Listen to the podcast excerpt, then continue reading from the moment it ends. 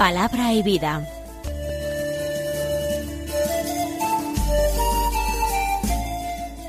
Con el padre Manuel Horta, desde Sevilla.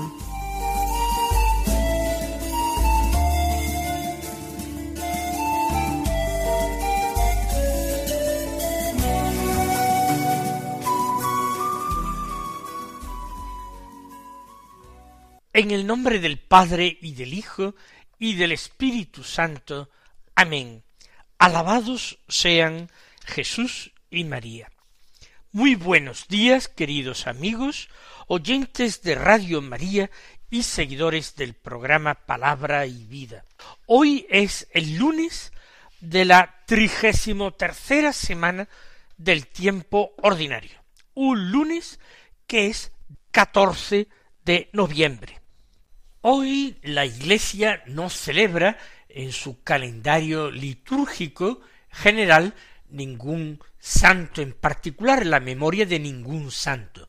Pero ya les digo que las distintas órdenes religiosas o diócesis a veces tienen sus celebraciones particulares. Y hay una que hoy me llama la atención porque es una memoria de un santo mártir de una orden española muy querida para mí, la Orden de la Merced.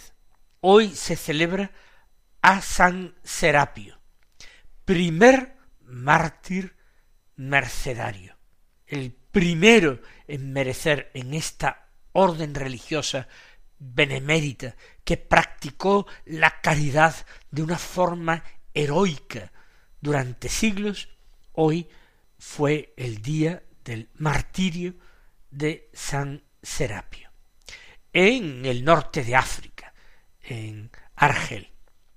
Pues vamos simplemente a hacer mención de ello. Y sin más, pasamos a meditar el Evangelio que se proclama en la misa de hoy, que como ustedes ya saben es de San Lucas, del capítulo dieciocho, los versículos treinta y cinco al cuarenta y tres, que dicen así. Cuando se acercaba Jesús a Jericó, había un ciego sentado al borde del camino pidiendo limosna. Al oír que pasaba gente, preguntaba qué era aquello, y le informaron pasa Jesús el Nazareno. Entonces empezó a gritar Jesús, hijo de David, ten compasión de mí.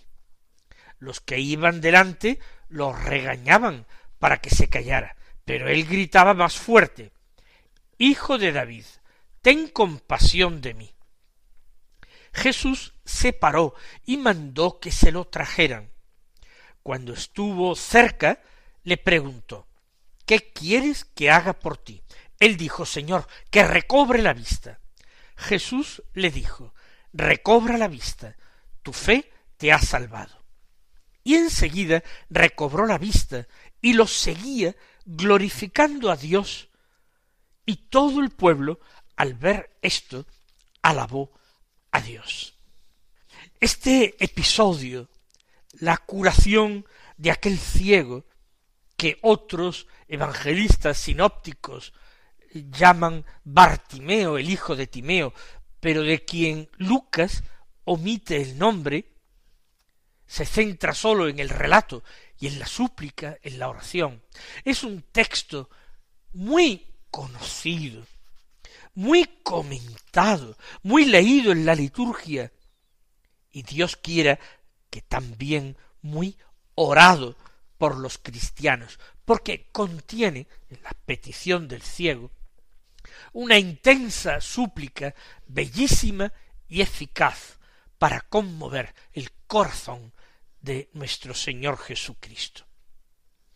Dice el texto que Jesús se acercaba a Jericó. El camino a Jericó, que es una ciudad construida en un oasis, en pleno desierto de Judea. Es un camino que eh, va bajando, es un camino cuesta abajo. Eh, Jerusalén es una ciudad eh, situada en alto. Así la cantan los salmos y todos los himnos del Antiguo Testamento. Hay un camino que desciende, que baja a Jericó. Y allí va Jesús con sus discípulos. ¿Qué hace en esta ciudad que no tiene particularmente un interés religioso? Hay que ir expresamente allí, a no ser que uno baje del norte al sur o suba del sur al norte por la ruta de las caravanas en el desierto. Entonces Jericó es paso obligado para repostar, para abrevar los ganados. Pero Jesús, ¿por qué se dirige a Jericó? El Señor se dirige a muchos lugares donde va a encontrar personas a las que salvará con su palabra llena de vida.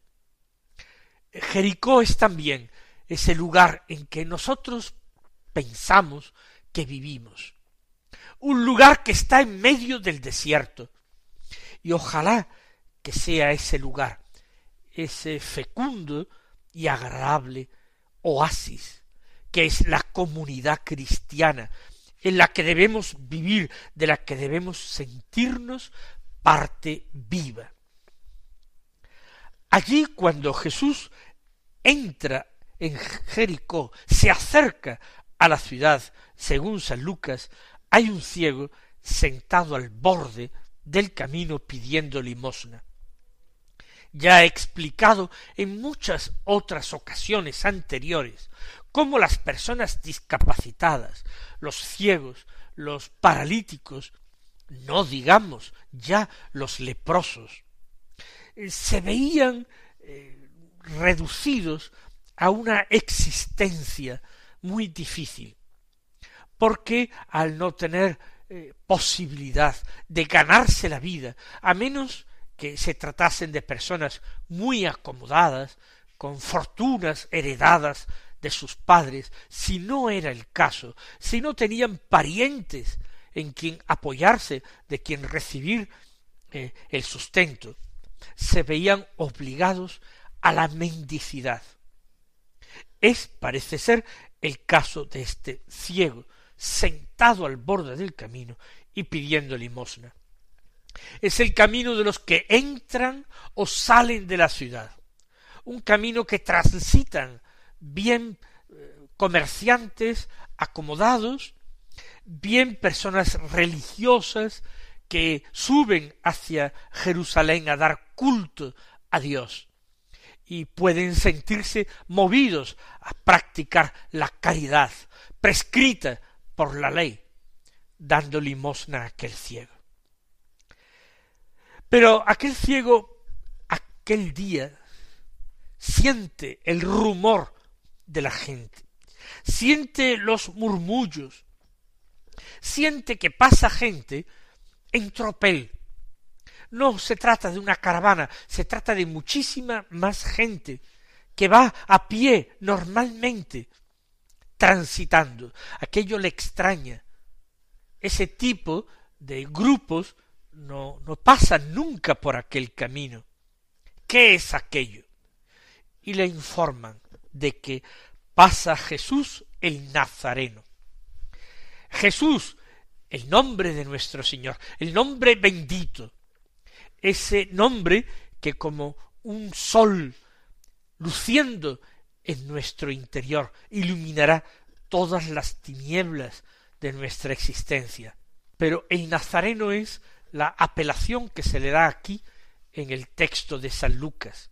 Todo el mundo hace a Jesús natural de Nazaret, porque allí se había criado, porque allí había vivido su madre y su padre, allí habrían contraído matrimonio. ¿Por qué no pensar que Jesús era nazareno, nacido en Nazaret? Ignoraban una parte sustancial bien poco conocida de la infancia del Señor. Y es que María y José vivieron la orden de empadronamiento decretada por Cirino, y tuvieron que ir a Belén, ya que José era de la casa y familia de David, a empadronarse allí. Y fue allí cuando llegaron los días del parto y María dio a luz a su hijo Jesús. En suma pobreza, refugiados en un establo de animales, porque en la posada no encontraron eh, lugar para ser alojados. Jesús el Nazareno. Pero Jesús el Nazareno es ya bien conocido en toda Palestina. ¿Por qué? Porque el relato de sus milagros espectaculares surca el país de arriba abajo, de boca en boca se hacen todo el mundo eh, lenguas de sus prodigios y de sus respuestas admirables y de sus enseñanzas tan distintas a las impartidas por los maestros fariseos, por los doctores de la ley. Alguien que tiene palabras llenas de autoridad y de gracia. Cuando aquel ciego escucha que es Jesús el Nazareno, ese personaje con una fama de santidad extraordinaria, alguien que hace milagros, alguien que es como los antiguos profetas de Israel, pero haciendo muchos más milagros que ellos. El hombre siente brillar en su interior una esperanza. Quizás el mismo nombre de Jesús también está ya brillando en su corazón y ejerce sobre él una atracción que no puede comprender, pero que es una atracción irresistible. Por eso empieza a gritar con todas sus fuerzas Jesús, hijo de David, ten compasión de mí. Él suplica eso, compasión. Él pide que el corazón de nuestro Señor se ablande ante su desgracia. No es solamente un hombre muy limitado, es un hombre también pobre, pobre totalmente, pobre de solemnidad, un hombre que cada día que comienza lo hace con esa dolorosa inquietud de no saber si logrará llevarse algo a la boca, si tendrá para comer. Ten compasión de mí. El grito de la criatura que llega con fuerza a los oídos de su Creador. Ciertamente Dios no ha creado a aquel hombre solamente para que se debata en la tierra y pase sus días preocupado solamente por conseguir el pan de cada día. Dios tiene sobre él designios de salvación, designios, por tanto, de misericordia, designios de vida. Él no ha sido creado para padecer solamente, sino para vivir y para encontrar a su Dios, y para que pueda alabarlo y darle culto y reverenciarlo. Y el corazón de Jesús siente una fuerte compasión por él. La gente que iba por delante, por delante de esa comitiva en la que se acercaba Jesús, le regañaban para que se callara. Alguien que vocifera al borde del camino, en un momento tan solemne, la gente iría con un cierto recogimiento interior, al mismo tiempo con un deseo ya de llegar a la ciudad para poder descansar y reponer fuerzas. Y aquel ciego resulta molesto en su insistencia y en su grito. Le regañaban que se calle, pero él gritaba más fuerte Hijo de David, ten compasión de mí. Y llamando a Jesús Hijo de David, está confesando su fe, en que Jesús es el Mesías anunciado por los profetas, enviado por Dios para salvar a su pueblo, porque ese es precisamente un nombre profético, el Hijo de David, era el esperado.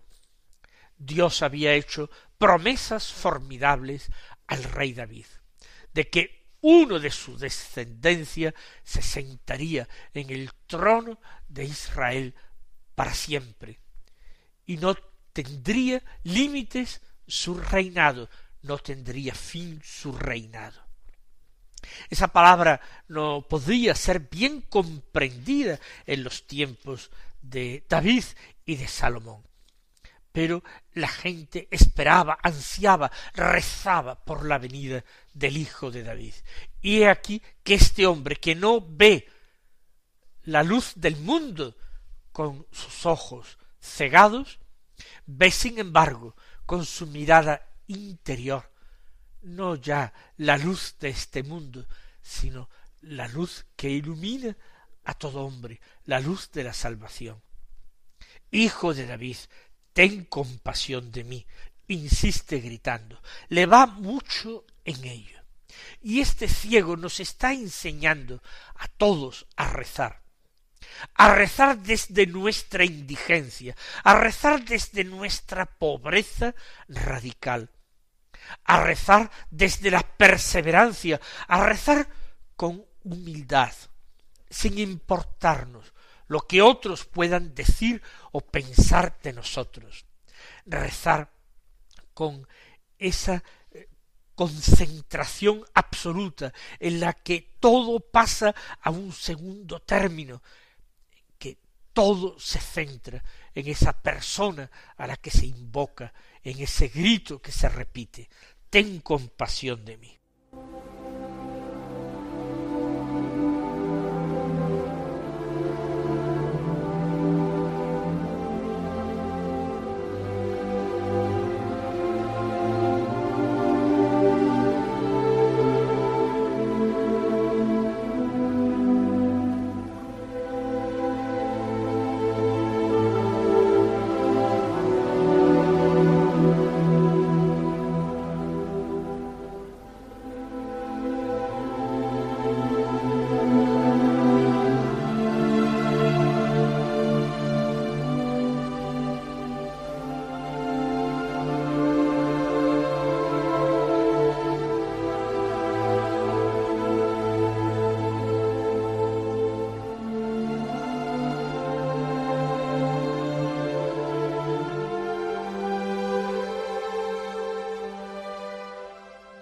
Jesús se para, Jesús lo ha oído y manda que se lo traigan, es decir, que ayuden al ciego a levantarse y a caminar hasta él.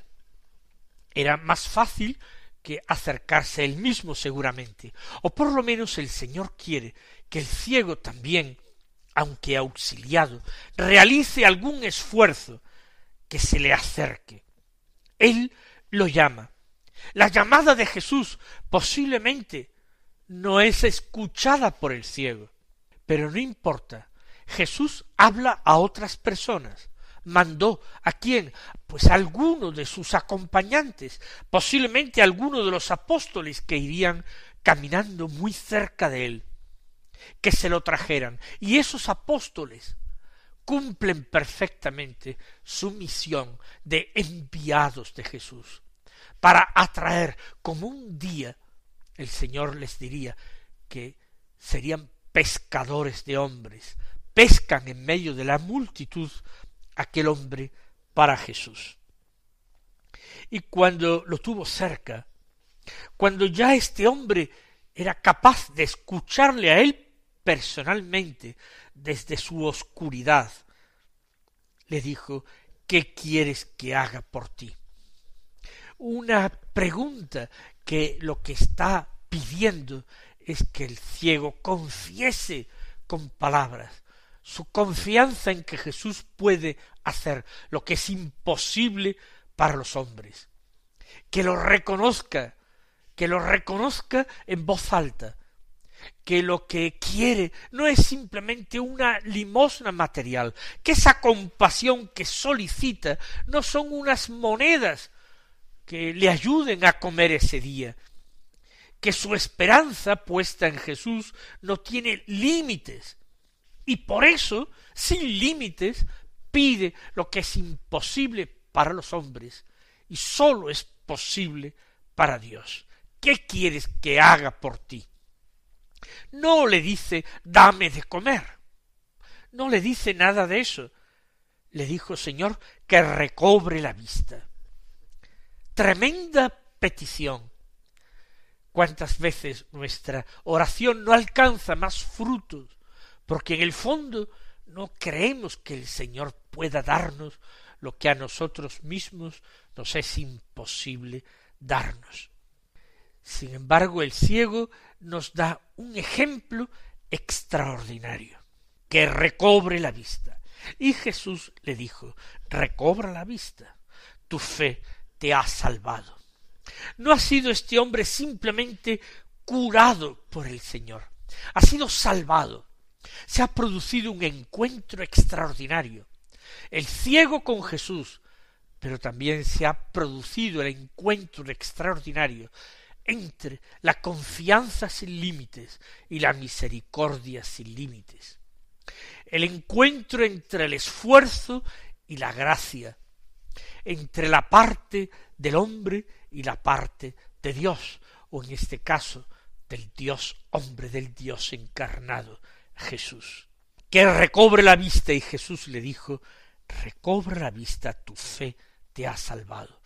Todos nosotros suplicamos por encima de cualquier otro don y cualquier otra gracia, aquella que no nos es dado alcanzar nosotros por nuestros simples esfuerzos.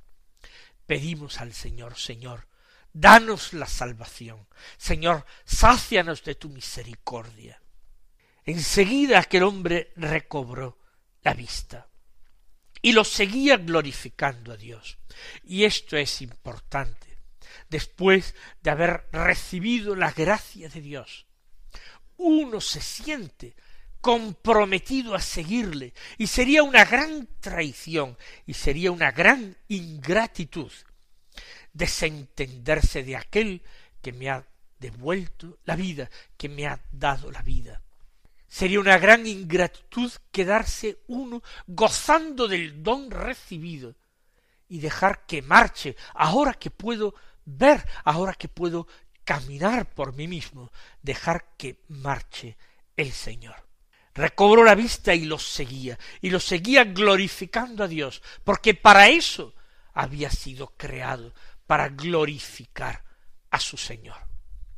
Y todo el pueblo, al ver esto, alabó a Dios. El testimonio a nosotros nos conmueve y nos arrastra. El testimonio del ciego es más elocuente que cualquier palabra que él pueda pronunciar.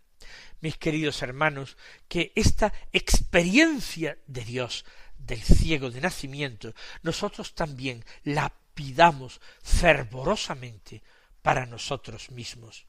Que el Señor os colme de sus bendiciones y hasta mañana si Dios quiere.